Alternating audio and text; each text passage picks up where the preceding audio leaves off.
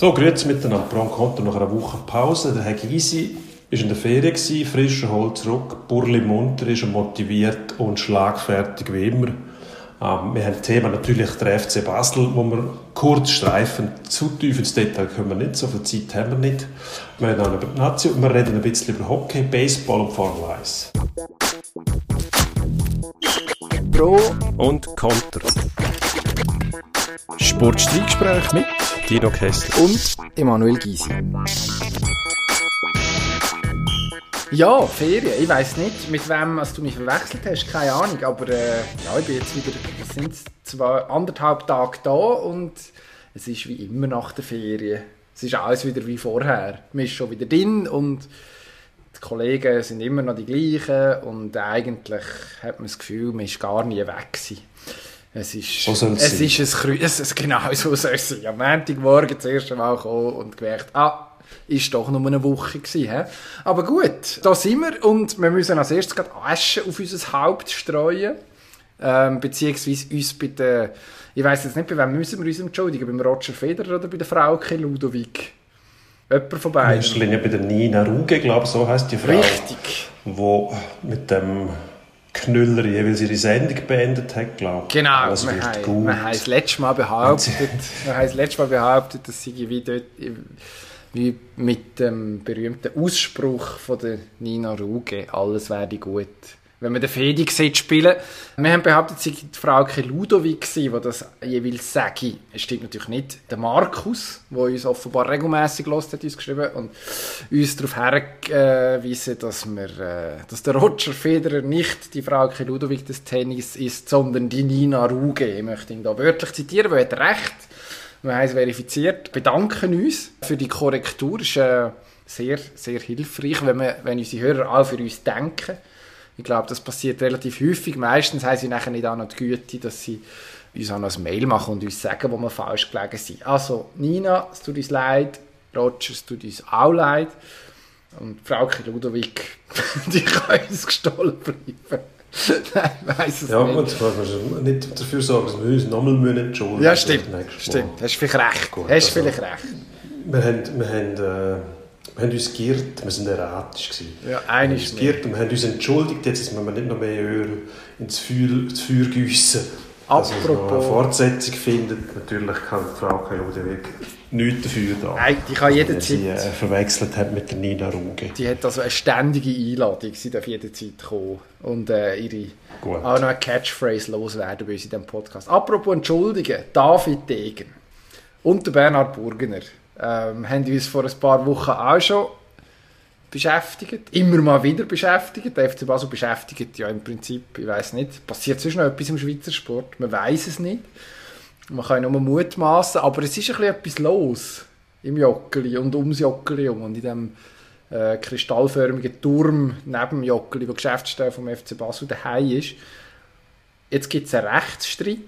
Ähm, David Degen hat eine einstweilige Verfügung gegen FC Basel und äh, Verwaltungsrat verfügt, sich, sich beschafft und juristisch damit dafür gesorgt, Achtung, ich versuche zusammenzubröseln, dass im Moment niemandem außer ihm dürfen Aktien verkauft werden. Kommst du noch draus?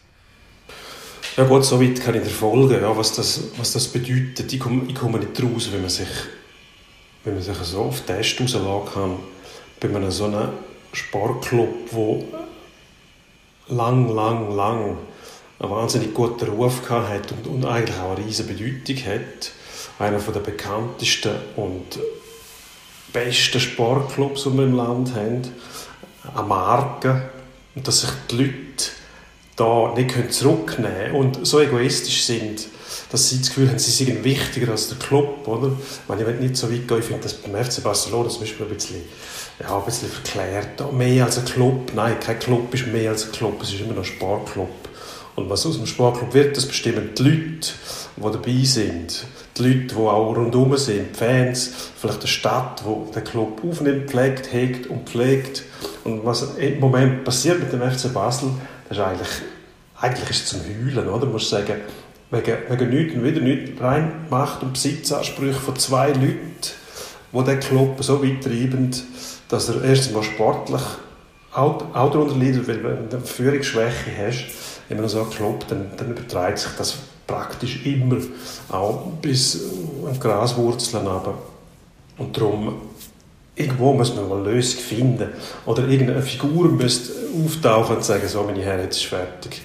Jetzt machen wir das so und so im Sinne vom Club, hören wir auf mit dem ganzen Sandkastenspiel da, die Machtkämpfe, der eine wirft ein bisschen Sand, der andere wirft zurück.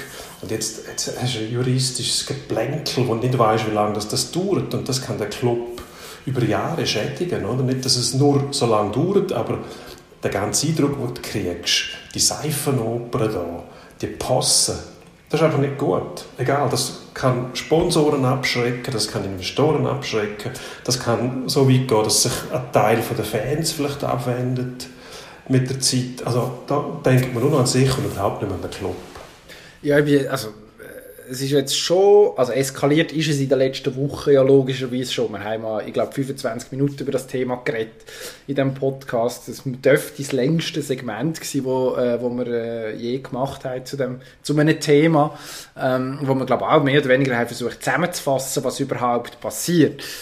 Jetzt haben wir also eigentlich auf dem Papier hat es ja für den Herrn Degen wahnsinnig gut ausgesehen. Wenn man das so liest, hast du ein, Vorka hast ein Vorkaufsrecht falls die andere Partei äh, Aktien verkaufen will, kannst du reingrätschen. Offenbar ist es nicht so einfach. Also mindestens seit der Burgener gehört, man sieht es nicht so eindeutig. Dann, also, dann stellen sich für mich etwa acht Fragen. Die erste ist, was, wie genau kann man sich einen Vertrag andrehen, der dann nicht eindeutig ist, wenn es um das Thema geht. Also Vorkaufsrecht, da gibt es garantiert verschiedene juristische Definitionen, aber allein das wäre wahrscheinlich eine Sondersendung mal wert, also wie man das Vorkaufsrecht kann haben, wo dann, wo dann nicht eindeutig auslegbar ist. Ähm, da hat sich entweder jemand aufs Glatteis führen oder jemand anderes versucht jetzt Zeit zu gewinnen irgendwie und, und ähm, keine Ahnung, äh, der andere auszuräuchern. Also wir reden ja offenbar jetzt schon von, von eben einem jahrelangen Rechtsstreit. Das kostet logischerweise auch Geld. Je nachdem, vielleicht vergeht dann im einen nicht nur die Lust, sondern auch die finanziellen Mittel. Ich weiß es nicht, wann er aufwenden will. Also es ist, also das ist, das nimmt mich tatsächlich wunder, das werden wir vorerst nicht herausfinden, was, was da genau dahinter steckt auf, auf, auf juristischer Ebene. Das wird dann irgendwann irgendwann wird wahrscheinlich ein Gericht etwas entscheiden und dann ist die Frage, geht man jetzt noch mal einen Schritt weiter und zieht es weiter oder, oder gibt die eine Seite ein bisschen bei oder, und das ist wahrscheinlich, ist das die realistischste Variante, gibt es in irgendeiner Form eine Einigung, weil einfach jemand genug hat oder findet, es lohnt sich jetzt nicht mehr. Also schließt sich ja nicht gegenseitig ja, aus. Man hat dann genug, weil sich etwas nicht mehr lohnt. Jetzt habe ich mich selber Ja, oder vielleicht, vielleicht dass tatsächlich jemand mal seinem Kopf, seinen Kopf ins Schütteln versetzt und sich fasst und überlegt, um was es da eigentlich geht. Es geht um einen, um einen Sportclub. Es geht um, um den Erfolg von einem, von einem grossen Club und der wird im Moment in Frage gestellt und sabotiert die Möglichkeit, dass es so weitergeht und nicht besser wird, die ist da, oder? Also der, der Rechtsschritt, der kann sich hinziehen und solange die, die Macht- und Besitzverhältnisse nicht geklärt sind, dann, dann, man, dann, kann der Club nicht befreit auftreten und, und äh, in Zukunft schauen. Also sämtliche Visionen, die man hat, sind prägt von dem Machtkampf. Man kann ja auch nichts entscheiden, weil wie, wie weit kann man denken im Moment? Also die Aussicht, dass es sich bald einmal verändert, die ist, die ist da, aber man weiß es nicht genau. Also im Prinzip braucht man einen sauberen Schnitt. Im Prinzip müsstest du darauf hoffen, dass irgendeine dritte Partei auf den Plan tritt, und die Leute zur Vernunft bringt, übernimmt wahrscheinlich eine richtige Basler Lösung und nachher auch wieder Ruhe herrscht. Eine das ist wahrscheinlich eine, Illus eine, eine Illusion. Natürlich ist es eine Illusion, aber für den Club wäre es, eindeutig das Beste, weil egal welcher von diesen beiden Herren am Schluss die ganze Macht hat, er wird beschädigt sein. Oder? Das, wird, das wird nicht spurlos am Club und wird nicht spurlos am Herrn Burgen und wird nicht spurlos am Herrn Degen vorbeigehen. Ja, offensichtlich, vor allem wenn jetzt noch, du hast vorhin gesagt, mit Sand geworfen wird, ich glaube, es wird gleich mit Schlamm geworfen. Das hängt nicht, hängt nicht nur mit den Mitteilungsbedingungen zusammen, sondern ja, also so juristische Geplänkel und eben auch härtere Bandagen, die dann irgendwann aufgezogen werden, ja, da bleibt dann sehr viel oder gerne mal etwas hängen, logischerweise. Da bin ich, ich weiß nicht, auf eine Art kann man sagen, nachdem jetzt im Bernhard Burgener seine Beliebtheitswerte, die sind sowieso im Keller, oder? Also in, in der Stadt Basel, in, unter, den, unter den Fans, unter der breiten Masse, kannst du sagen, ich glaube, das, das ist jetzt keine spektakuläre Erkenntnis. Okay, das ist jetzt wahrscheinlich nicht der Mann, der als nächster Basel Stadtpräsident gewählt wird, wenn, wenn man müsste wählen, wenn er sich zur Wahl würde stellen. David Degen besteht jetzt eigentlich vor, dass er selber auch irgendwo, je mehr als eben auch von der Gegenseite Absolut. geschleudert wird, er auch kompromittiert wird und am Schluss ist nachher zwei so Kandidaten, wo die, ja, wo die Frage ist, wie man da in eine, in eine Zukunft soll gehen, wo halbwegs, also eigentlich sollte es ja konstruktiv sein und irgendwie ein bisschen Hoffnung machen darauf, dass man dann irgendwann wieder aus dem, aus dem Trudel rauskommt man weiß ja nicht, was alles passiert. Sobald das irgendwo mal vor, einem Gericht auftaucht, müssen dann vielleicht Belege auf den Tisch gelegt werden, wo sich nachher Sachen ergeben, die man, wo man vielleicht gar nicht erwartet hat. Und dann plötzlich eben alle, nur noch, hast du nur noch Verlierer am Schluss. Und dann stehst du tatsächlich vor einem Scherbenhaufen. Und natürlich, der FC Basel wird seine Strahlkraft nicht auf einen Schlag einbüßen. Aber ich sage genau diese Sachen schreckend potenzielle Kunden egal wie die denn, auf welcher Ebene das die sich befinden, schreckend ab.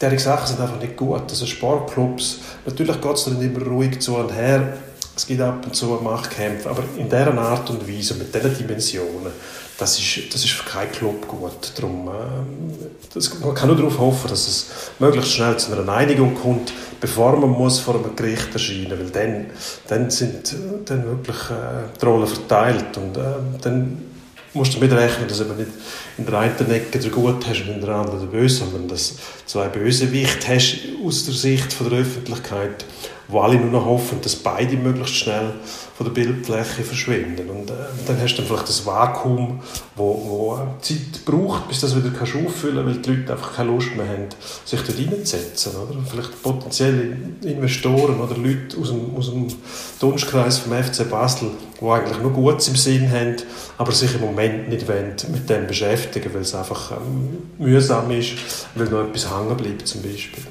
Also ein Gewinner gibt es, oder? Das sind die Anwälte, die Juristen. Ich glaube, für die, für die dürfte die nächste Zeit durchaus ertragreich werden. Das sei denen auch gönnt. Ähm, ich hoffe einfach, sie erklären es uns so, dass wir es auch verstehen. Das wäre das wär von Vorteil. Wir müssen weitermachen. Das machen sie schon. Wir, Irgendwann, einfach nicht am Anfang. Jetzt tanzen sie noch auf den Tisch. Wir müssen, wir müssen schleunigst weitermachen. Ja, jemand von uns muss dringend weiter. Nachher, wir bleiben ganz kurz beim Fußball. Die Schweizer Nazi hat zweimal gespielt. Wir nehmen am Dienstag Mittag auf, eines mehr. Ähm, also vor dem Testspiel gegen Finnland am Mittwoch oben. Wir wissen nicht, wie der Match ausgeht. Wir wissen aber, dass die Nazi gegen Bulgarien 3-1 gewonnen hat, auswärts, zum Auftakt von der WM-Quali. Nachher daheim in St. Gallen mit ein bisschen Verspätung wegen einem Goal, der zu hoch war, gegen Litauen 1-0. Und jetzt ist die grosse Frage, Brillanz, ja, haben wir höchstens kurz mal gesehen, ein paar Minuten in beiden Matches. Ähm, der Wladimir Petkovic hat davon geredet, dass man näher an die Weltklasse hergekommen sei. Ähm, noch vor etwa einem halben Jahr, wo man gegen die Grossen gespielt hat. Was heisst jetzt, was heissen die letzten zwei Resultate für, da, für diese Aussage? Ja gut, hat beide Matches gewonnen. Das ist es so. Das ist was, was, was, will, was, was will man mehr? Wenn man vom Weltklasse-Niveau redet, dann muss man muss man dann von Weltklasse-Niveau reden, wenn, wenn auf der anderen Seite ein Gegner steht, der ein Resonanzkörper ist. Ich habe das Gefühl, die Spieler, wenn sie gegen Litauen spielen zum Beispiel, dann hast du so, bist du so verpflichtet zum, zum 8-0 gewinnen, dass es am Schluss willst umsetzen natürlich, aber es geht einfach nicht, weil der Gegner schlecht ist. Und das meine ich überhaupt nicht respektierlich, aber Du brauchst als Vollprofi, der in der Premier League spielt oder in der Bundesliga, brauchst einen Resonanzkörper, es muss ein gewisses Tempo drin sein. Wenn das fehlt, dann ähm, reagiert der Gegner vielleicht auf eine Täuschung so spät, dass er schon wieder rechtzeitig kommt, nachher, wenn er auf die zweite Täuschung reingeht. Ah, ich weiß es nicht, nein. Es ist natürlich schwer. Gut, das hast du mir eine Falle gestellt und ich bin voll reingelaufen. Aber zu Recht, ich meine, ich, ich finde, wenn du den Anspruch hast, eine Weltklasse-Mannschaft sein, dann musst du das können zeigen. Und ich weiß nicht, 13 Minuten gegen Bulgarien, wo wahnsinnig Spaß gemacht hat, aber nachher das mühsame Spiel gegen Litauen, da wünschte ich mir schon, dass man ein bisschen befreiter kann auftreten kann und, und nicht so das Geknarze muss, muss man da anschauen. Eben, man kann sagen, man hat den Match gewonnen, das ist absolut richtig, ja. Hat man gemacht, aber ich weiß nicht, tut es denn nicht gut an einer Mannschaft, wenn du so ein Spiel einmal vier, fünf Goal schiessest und wirklich den Schwung kannst mitnehmen und eben zeigen kannst, hey, wir sind ganz klar besser und obwohl es sehr schwierig ist, gegen die sogenannten Kleinen oder schwierig sein kann, also gut, es gibt ja keine Kleine mehr, das hat man sich auch zurechtgestutzt mittlerweile, dass man ja nichts mehr, nichts mehr zu verlieren hat. Äh, doch musste so eine Mannschaft mit Litauen eigentlich klar dominieren, sicher. Es, hat, es ist kein Schaden angerichtet worden, aber ich frage mich dann einfach, also bleibt ja dann gleich etwas hängen, oder? Also wenn du daran erinnerst, Spieler, ja, man gegen Litauen ein Goal geschossen und, und nachher irgendwie 80 Minuten oder wie viel einfach nichts mit Stand gebracht. Natürlich, die Deutschen zum Beispiel haben gegen Rumänien wahnsinnig Mühe gehabt, aber die sind auch einfach hinten reingestanden. Das war für die kein normales Spiel gewesen, wie du davon ausgehst, dass es aussehen wird, wenn du, wenn du äh, auf internationalem Niveau also, äh, ein Pflichtspiel bestreitest. Also, Vielleicht müsste man sich fragen, was ist denn mit diesen ganzen ist das nötig, dass so viele Mannschaften mitspielen? Müssen wir da nicht eine Vorqualifikation haben, dass die wirklichen Top-Mannschaften auf Weltklasse-Niveau, wie wir sind, wir Schweizer, dass wir dann nicht müssten gegen diese Mannschaften spielen, sondern dass die vorher quasi der Selektion zum Opfer fallen, dass am Schluss nur noch, ich weiß nicht, dann nimmst du halt ein paar Mannschaften, die du setzt und spielst ja wirklich nur gegen gute Gegner. Gut, das, für das hat man die Nations League eigentlich, oder? Dort hat man, dort hat man Auf- und Abstieg und versucht man irgendwie Mannschaften im so ungefähr in der Reichweite, was sich gegenseitig gegeneinander anzutreten.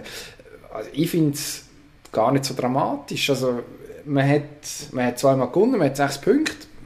Also wenn man umschaut, ähm, eine Mannschaft wie Frankreich, die gegen die Ukraine ähm, alles andere als, als unbeschadet zum Beispiel rausgegangen ist, wo sogar gegen Kasachstan eine Mühe gehabt Man hat die Italiener gesehen, die jetzt gegen Bulgarien, äh, was heisst sie, 2-0 gewonnen, jetzt auch nicht, auch nicht glänzt. Ähm, wir haben eine Reihe von Teams, die eigentlich nominell, du hast die Deutschen angesprochen, wo, also ja, ein Teil von dem Match gesehen, muss man schon auch sagen, die haben Chancen gehabt, der rumänische Goal ist wahnsinnig gut gewesen, oder hat einen sehr, sehr guten Tag verwünscht. Ja, das relativiert dann logischerweise auch gewisse Sachen. Ähm, und da muss man schon zugeben, dass jetzt bei den Schweizer zum Teil so ein bisschen Dringlichkeit äh, nicht immer rum war, man nicht, nicht den Eindruck gehabt, man kann sagen, man hat aber den Match jetzt zum Beispiel gegen Litauen hat man kontrolliert. Also es ist jetzt nicht so gewesen, dass die Litauer plötzlich ähm, im, keine Ahnung, pro Halbzeit drei gute Chancen gehabt und man muss sagen, ja, aber da hat man auch können unentschieden spielen Nein, hat man nicht können. Also wenn man diesen Match nicht gönnt, dann kann man sich selbstverständlich vorwerfen, dass man nur ein Goal gemacht hat und dann relativ schnell genügsam geworden ist. Ähm, aber im Endeffekt würde ich mal sagen, ist es, eine, ist es eine seriöse Leistung gewesen.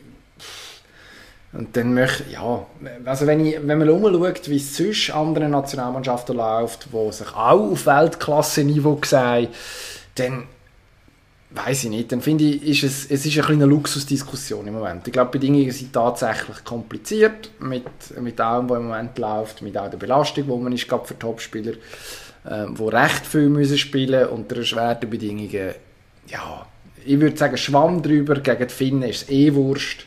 Ähm, freuen wir uns, dass der Gregor Kobel kommt. Und, ah, was ich noch möchte sagen, in, einem, äh, auf, in einer Kategorie sind wir nicht Weltklasse und das ist fantastisch.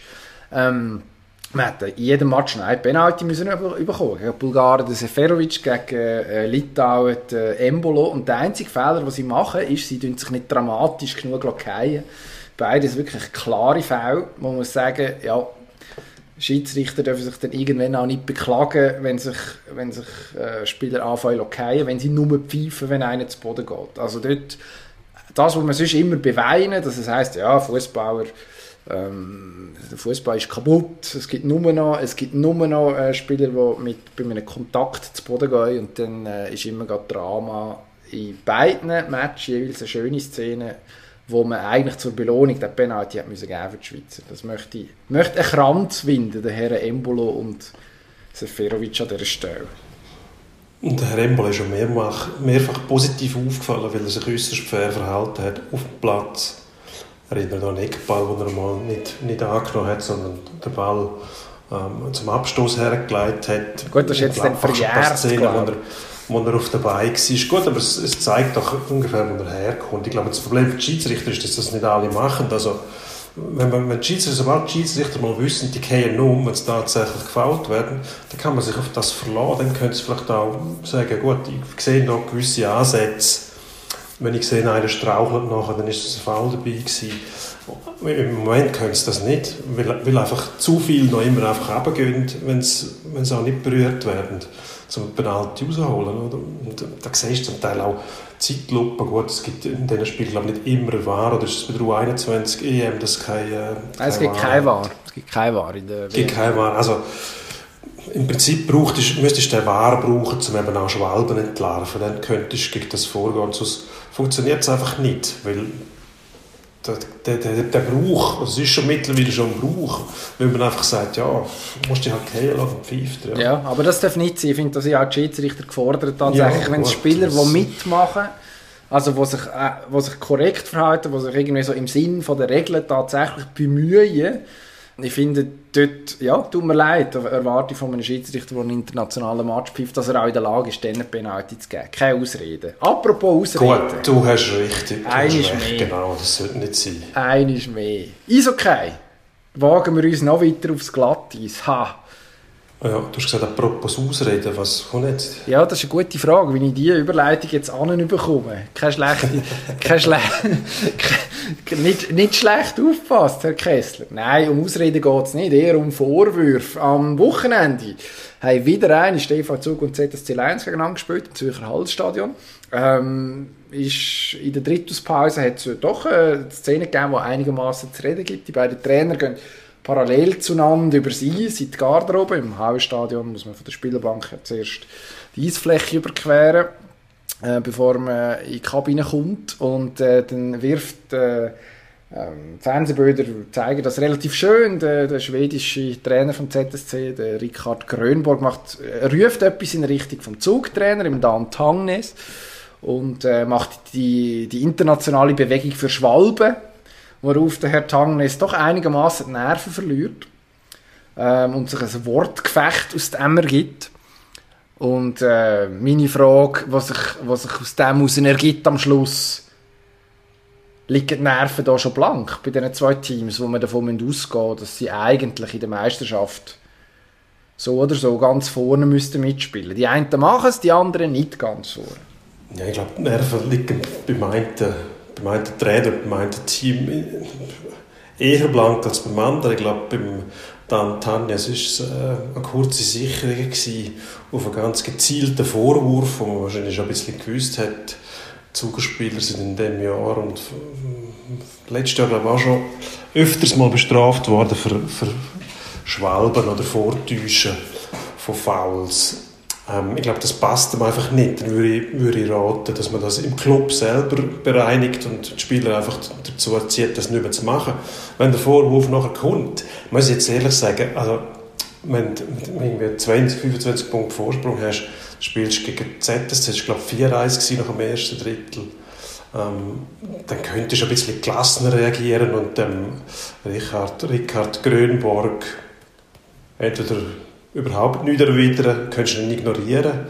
Oder, oder, aber so wie er reagiert hat, muss ich schon sagen, hat mich ein bisschen überrascht, dass der Grönberg versucht hat zu provozieren, um irgendetwas, irgendetwas äh, aus dem rauszulocken oder, oder die Emotionen ein bisschen zu schüren. Vielleicht will er, will er auch von dem ablenken, was seine Mannschaft geleistet hat im ersten Drittel, wo nachher auch nicht viel besser war. Ähm, ja, ich habe es lustig gefunden, muss ich ehrlich sagen. Es sind Emotionen, meine Emotionen finde ich immer lustig.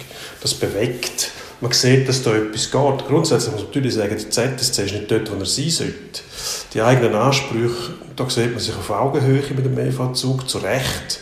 So gut müsste die Mannschaft eigentlich sein können, also um das Niveau haben. Klar, Zug spielt äh, aus, ausgezeichnete, hervorragende Saison mit sehr hoher Intensität. Das ist etwas, was Zürich nicht herbringt. Und das wurmt der Ricard Grönborg wahrscheinlich, dass er das nicht herbringt. Weil ähm, das war eigentlich auch ein Grund, warum er ihn geholt hat, weil man von seinen Teams sagt, dass die Intensität stets hoch ist.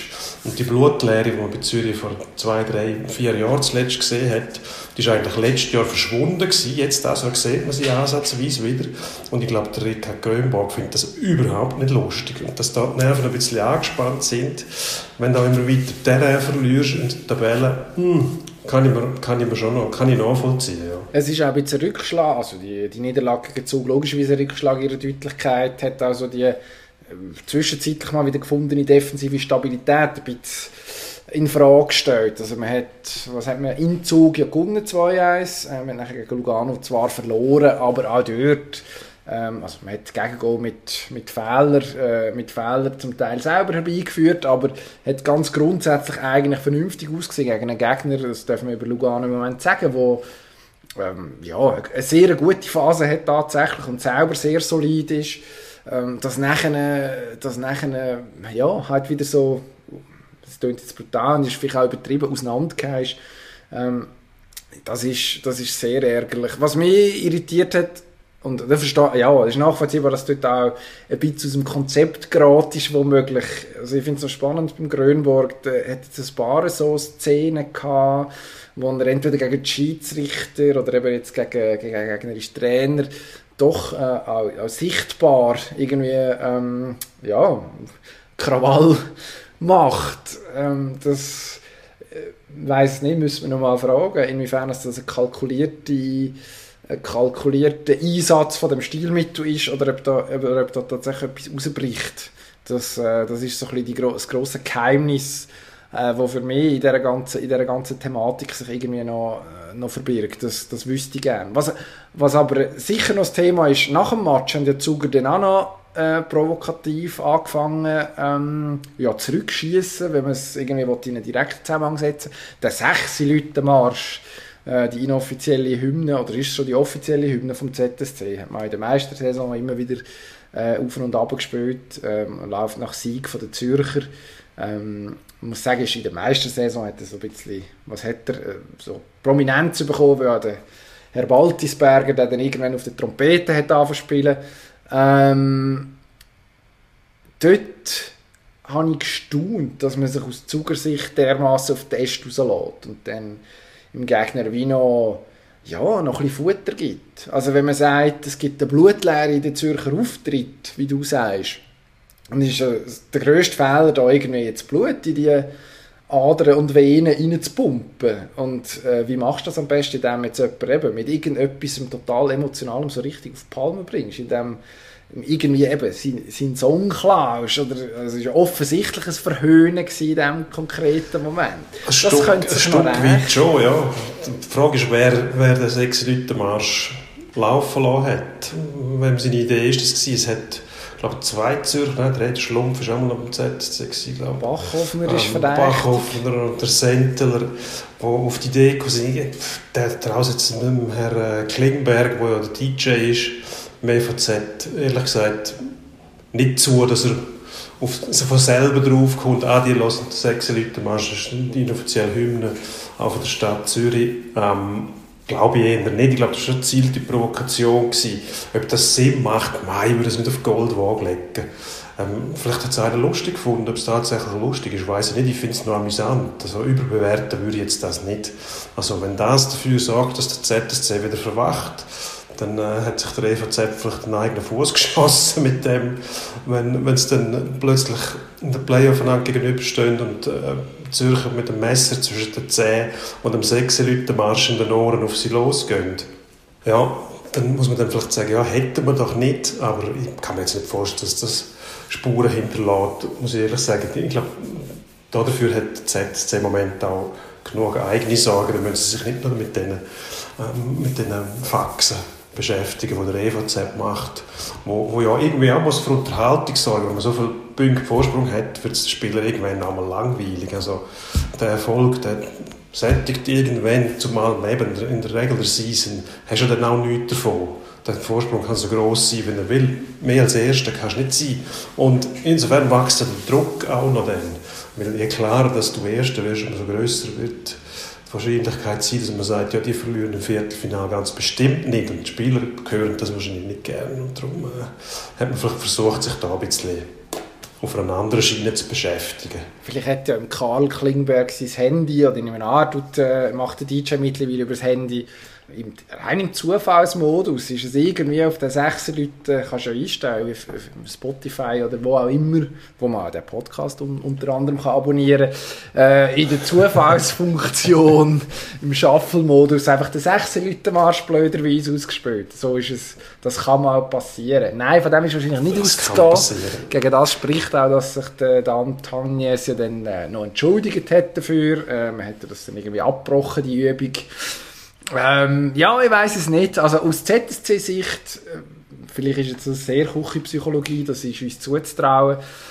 Ähm, aber aus ZSC-Sicht ist es eigentlich ist das, ein gefundenes Fressen. Das, selbst wenn du sagst, du hast genug eigene Probleme, die du damit musst beschäftigen musst, kurz mal ablenken, ein Bösewicht von außen, vielleicht auch der ein oder andere, das ein oder andere Problem, äh, jetzt spielerischer Natur in den Hintergrund rückt und stattdessen dich auf so etwas fokussierst, ähm, das kann dich auch antreiben. Äh, dann frage ich, wie weit es einem tatsächlich dreht. Aber vielleicht ist das jetzt gerade die paar Matches vor Ende der Qualifikation nochmal eine zusätzliche Initialzündung, die dazu führt, dass der ZSC am Schluss, es wäre lustig, nachher im Playoff-Final gegen, gegen Zug anfängt, äh, denen um die Ohren fahren. Und ich weiß nicht, was gibt es eigentlich als Zugerlied? Du müsstest das wissen. Nein, das weiß ich nicht. Es wird sicher irgendeine Stadthymne geben. Wobei, bei mir, als ich im FC gespielt habe, ist das eigentlich nie gewesen. Wir hatten irgendwann mal ein Lied vom, vom Nöcki, wo ein ganz ein genialer Typ auf die Idee gekommen ist, das Lied zu bestellen beim Nöcki. Das Lied heisst «Zug ist besser». Und das war in einer Saison, wirklich nicht, wir sind niemand schlechter als wir. Und das ist uns um die geflogen, im Zusammenhang dann noch mit diesen Lieblen, die ausgesehen haben, als ob irgendeiner irgendein Hobbymaler irgendwelche psychedelischen Drogen zu sich genommen hat und einfach mit, mit Farbe um sich geschmissen hat. Hin auf dem Liebling ist auch noch gestanden, Zug ist besser, das muss man sich mal vorstellen. Eine Mannschaft, die eben erst in die Liga gekommen ist eigentlich und der Nöcki hat das Lied «Zug ist besser», das ich, das hat man glaube ich zweimal gespielt im Stadion und nachher ähm, haben sie äh, Eier und Tomaten auf uns geworfen nicht sprichwörtlich, aber es war wirklich äh, peinlich gewesen. Also mit den Liedern muss man vorsichtig sein. Ich sage so Märsch, die gehen immer, oder? Die sagen eigentlich auch nicht viel aus. Die tönen meistens, gut, der Berner Marsch zum Beispiel hört man im SCB sehr gern ich weiß nicht, was passieren würde, wenn jetzt die SCL Tigers nach einem Derby-Sieg würden den Berner Marsch laufen lassen in der Garderobe. Grundsätzlich sollte man das Zeug nicht machen, weil die Hymnen gehören irgendjemandem und dort sollen sie auch gespielt werden. Du hast vorhin gesagt, ähm, äh, was hast du gesagt? Dass Initialzündung könnte sein für irgendetwas, nicht Initialzündung, aber Fehlzündungen. Zum Beispiel hat der Sebastian Vettel in seinem neuen Formel 1 Auto, Aston Martin, wo Gott, die haben es ein bisschen, ein bisschen konstruiert. Man hat von Ferrari zu Aston Martin gewechselt, letztes Jahr noch Racing Point. Der Racing Point war letztes Jahr ein gutes Auto, gewesen, ist ähm, ziemlich weit vorgekommen in der Weltmeisterschaft. Er hat sogar das Rennen gewonnen, der Sergio Perez mit dem Auto. Und dort hockt Sebastian Vettel drin. Leider läuft das Auto genau dann, wenn er drin sitzt, nicht mehr so gut wie letztes Jahr. Aber mindestens er hat seine Form behalten, allerdings auch nicht am Steuerrad, sondern eher, wenn es darum geht, ähm, zu jammern, zu zetern und vor allem sein Auto dort herzusetzen, wo es nicht hergehört, nämlich ins Hinterteil von, seinem, von einem Gegner. Ja, es ist jetzt nicht, wahrscheinlich nicht äh, der Auftakt, den sich der Herr Vettel gewünscht hat, logischerweise. Ich weiß nicht, es ist, ist ein einfaches Opfer tatsächlich. Also es ist irgendwie, letzte Saison ist er komplett ohne Strafpunkte durchgekommen, ist auch nicht recht im Ferrari. Jetzt hat er halt schon fünf, was suboptimal ist, weil ich glaube, sieben dürfen noch und nachher wird er gesperrt, oder ich glaube sechs noch und mit dem siebten wird er dann gesperrt innerhalb von zwölf Monaten. Also ja, er hat, so, hat schon einiges an Kredit jetzt im ersten Rennen aufgebraucht. Also, was man, was man finde ich, muss im Hinterkopf behalten, die Regeln sind ja tatsächlich auch geändert worden auf das Jahr an. In Anbetracht dessen, dass man Mercedes so ein bisschen einbremsen und äh, Racing Point, Schrägstrich Aston Martin, das wissen wir Fachleute als äh, Mercedes-Kundenteam, ja, die leiden da wahrscheinlich fast am meisten darunter. Mercedes kann relativ schnell noch reagieren auf so etwas, da hat man die Mittel und äh, die Kompetenz und das B-Team, wenn man so will, bös formuliert, dort ist das vielleicht nicht so einfach. Also ich finde, das darf man ich finde, da muss man ein bisschen Augenmaß walten. Das dürfen wir, das dürfen wir nicht komplett aus, aus, ja. ja aus, Betracht ziehen. Dass er jetzt Gut, du redest jetzt vom Auto, ja. Vom Auto da kann man es auch zudrücken. Man kann ja, das setzt sagen, ja den Fahrer unter Druck, oder? So ein Auto, wo nicht Der Lance Stroll ist immerhin, ist immerhin Zehnter geworden. Also der Schadensbegrenzung können betreiben, das ist jetzt nicht brillant. Ähm, ähm, ist von Alpha Tauri überholt worden schlussendlich. Aber Immerhin ist es Zehnter geworden, der Lance Stroll. Und der Eigentümer, der Lawrence Stroll, der das Team gekauft hat und dann umtauft hat in, in Aston Martin, der ist nicht dafür bekannt, dass er sehr lange zuschaut, wenn etwas nicht klappt. Also der wird schon die nötigen Mittel einschiessen, damit das Auto dann auch wieder schnell wird. Aber der Vettel hat sich natürlich jetzt eben mit dieser Strafe im Qualifying, wo er gelbe Flagge missachtet hat und einfach durchgepolzt ist, drei Strafpunkte, dann der Ocon abgeschossen, einfach hineingebremst und dann behauptet der Ocon, sei Schlangenlinie gefahren. Wenn er hat sich nachher entschuldigt, muss man sagen. Der Ocon ist einfach geradeaus gefahren. Und dann hat er, hat er am Funk gesagt, was der mache, der, der fahrt die Schlangenlinie. Und dann, das, ist, das finde ich das grösste Problem beim Vettel, muss ich ehrlich sagen. Dass er Pech hat und so, das würde man alles noch nachsehen. Aber sein Verhalten, vor allem am Boxenfunk, dass dem niemand sagt, bist doch einfach mal ruhig. Weil du schadest dir nur selber. Weil genau mit diesen Äußerungen unbedacht weil die Schuld auf andere schieben, das kommt einfach nicht gut an. Der Saurer hat es im Schweizer Fernsehen sehr gut gesagt, es ist peinlich. Also es ist wirklich peinlich und da schadet er sich nachhaltig selber, weil die Italiener haben letztes Jahr schon gesagt, oh Vettel, bist doch mal still, wenn es nicht läuft, bist du am gescheitsten einfach still. Das sind nicht immer alle anderen die schuld. Am Ende Saison hat er sogar damit angefangen, eben sich selber auch zu hinterfragen, worauf seine Sympathiewerte sofort wieder gestiegen sind. Oder? Das kommt einfach nicht gut an. Im Moment müsst ihr gar nichts sagen, es wissen ja alle, dass das Auto nicht mehr so gut ist wie letztes Jahr. Aber wenn du dann derige Fehler leistest und darf nicht vergessen, vor ein paar Jahren war er auf Augenhöhe mit dem Hamilton, hat um, um die WM gekämpft mit dem Hamilton. Und seit dem Ausrutscher auf dem Hockenheimring, wo er dort in der Sachskurve auf leicht nasser Strecke ins Kiesbett raus ist, rennen vorbei, ist er einfach angeschlagen. Hast du das Gefühl, dem ist das ganze Selbstvertrauen ist dem vereist dort. Und seither kriegt er eigentlich nicht mehr viel auf die Reihe. Ja gut, er hat, also, er hat natürlich jetzt zuletzt, also bei Ferrari ein Auto gehabt, das nicht konkurrenzfähig war, das darf man glaube ich so sagen. Äh, der Herr Binotto ist sich natürlich auch nicht zu blöd gewesen, jetzt noch einen rauszuhauen und äh, nach, nach dem Saisonauftakt zu behaupten, äh, man hat endlich wieder zwei Fahrer, wo man sich darauf verlassen kann. Ähm, ist auch nicht, ist auch nicht die feine, auch nicht die feine norditalienische Art. Ja, und eben der Aston Martin, wo, sagen wir mal, sicher auch nicht das schnellste Auto ist in dem, in dem Fuhrpark. Ja, das, also logisch, ist dann, kannst du sagen, ist nicht die ideale Besetzung, wenn sich einer dermaßen unter Druck setzt, der Wege. Ähm, die Frage ist, wie viel braucht es, dass das Selbstvertrauen zurückkommt. Ich würde dem Herrn Vettel noch zwei, drei Rennen geben, bevor jetzt der Stab über ihm und seinem Aston Martin würde brechen Ja, sicher, ja. Ich meine, er ist auch immer noch eine Figur, das darf man nicht vergessen. Vierfacher Weltmeister irgendwie hoffe ich auch, dass der nochmal kommt, weil er, der, der, kann, der, der, ist auch sehr spannend zum, zum Verfolgen. Also wenn er sich die Duell liefert, jeweils mit dem Max Verstappen, wo er zwar auch immer Zweiter gemacht hat, weil der einfach im Zweikampf viel besser ist. Der Vettel ist vor allem dann sehr gut gewesen, wenn er ein Auto hatte, das überlegen war. Aber das trifft fast für alle Weltmeister zu. So richtige Duelle haben wir schon lange nicht mehr gesehen, wo jetzt im letzten Rennen angedeutet worden sind, Hamilton, Verstappen, wo sich wieder mal so ein, ein Duell könnte ergeben, wo tatsächlich auf der Strecke um den Sieg gefahren wird.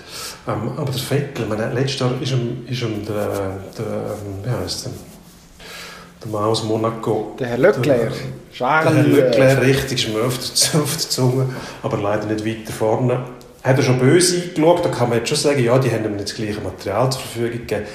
Gestellt, das glaube ich ehrlich gesagt nicht, weil für Ferrari ist es auch darum gegangen, in der, in der Mannschaftswertung, was für Ferrari sehr wichtig ist, möglichst gut auszusehen. Und jetzt ist er schon wieder hinter dem, hinter dem Lance Stroll zurückgelegen. Äh, da sieht er schon nicht gut aus. Ja, muss man sagen. Was sehr gut aussieht, ist die Aussicht auf Endspurt. Sehr gut. Gehen wir in Endspurt. Endspurt. Der Endspurt am Wochenende ist nicht nur Formel 1 gefahren worden, sondern auch TÜV. Der Herr Dupasquier, Moto 3, Platz 10, die neue Schweizer TÜV-Hoffnung. Äh, du als erklärter ähm, TOF-Töm-Euphoriker begeistert. Ja, ist, ich bin begeistert vom TOF-Töm. Nein, ich bin nicht. Ich, ich schaue am liebsten MotoGP, weil da am meisten läuft. Hast du den stark gesehen von denen, wie die weggeschossen sind? Wahnsinnig. Also, die Maschinen sind wirklich... Also die sind in der Luft, die TÜV. Die haben nochmal zugelegt. Und die anderen Klassen unten, natürlich ist das, muss man sich aufschaffen. Ich hoffe, dass Herr Dupasquier bald mal dann auch weiterkommt. Dass da, jetzt es noch Rasenmäher mit 50 CCM, so hat es immer geheißen, in der Quartett die, zweite Klasse, wo der Leute glaub, fährt, den, sorry, den kann ich nicht mehr ernst nehmen.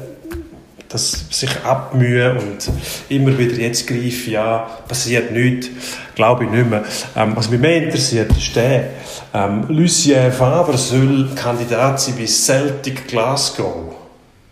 Habe ich auch gelesen. Äh, wir sind erstaunt.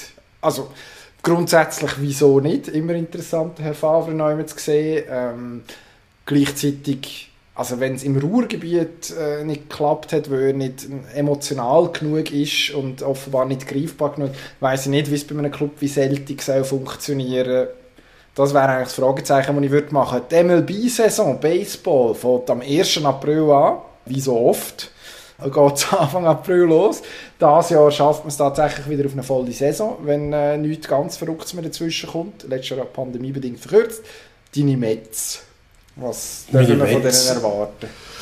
Ich muss jetzt sagen, das ist seit langem wieder einmal die, das Springtraining gewesen, wo ich, wo ich gedacht habe, wow, da kommt etwas. Und wir gelten auch als Favorit in der National League East eindeutig und ich, ich glaube, das kommt auch gut. Also, ähm, unser Pitching-Staff, der ist hervorragend, das kann man sagen. Wir haben drei Leute, die, äh, die überzeugend und äh, Jacob de Grom, der, der ist unerreicht. Da können wir sicher sein. Und ich glaube, der ganze Club hat ein bisschen Stabilität gewonnen. Es hat dann auch wieder Wechsel gegeben letztes Jahr in der Vorsaison und so weiter. Mittlerweile haben wir, ich sage jetzt mal, ich bin natürlich nicht vorsichtig optimistisch, sondern sehr optimistisch, dass wir die, die National League East gewinnen in diesem Jahr. Ich glaube, da muss man kein Prophet sein, um, um das zu sehen, dass wir die absoluten Favoriten sind. Und unsere, unsere Teilnahme an der World Series ist eigentlich nur eine Frage von der Zeit. Und mehr, mehr, muss man zu dem gar nicht mehr sagen. Eine andere Frage, was in Langnau passiert, ist, dass nämlich der, der Trainer von der Zukunft, der, der äh, Herr O'Leary, schon in der, in der, in der Katakombe, hat man gesagt, mindestens mal im Stadion rumgeistert, die ganze Zeit Spiel läuft, mit Spielern redet, Interviews gibt schon als zukünftigen SCL-Trainer. Das ist, das ist frech, da machen wir so etwas ist sehr ungeschickt, würde ich sagen. Was man da kann sagen, der Herr O'Leary ist gleich weit wie die Metz, hat noch kein Spiel verloren diese Saison, oder beziehungsweise bei ihm ist die nächste Saison. Okay, es ist ein bisschen schräg, ist immer schön, Saisonstart. Eigentlich ist man, man hat so gut trainiert wie noch nie und äh, ist noch ungeschlagen. Ähm, nein, ist höchst ungeschickt. Ich glaube, äh, so viel gönnt er nicht. Also ich glaube, Match schauen, wieso nicht. Ob du dann noch musst, äh, intensiv die auch noch verwutschen, wie mit irgendwie Spielern redest. Ja, wahrscheinlich nicht böse gemeint, aber es ist nicht clever. Und go Interviews aber ist das, solltest, du nicht machen. Solltest nicht machen. Was hingegen solltest du machen, ist am Ostermäntig Fußball schauen. Dort gastiert der grosse FC Vaduz in Basel. Ja, und da wissen wir auch, was passiert. Favorit? Ja, der FC Vaduz, der FC Vaduz auswärts gewinnt. Ich erinnere an den letzten Sieg in Genf. Und Genf ist Zweiter, also wenn man den zweiten schlägt, kann man auch den vierten schlagen.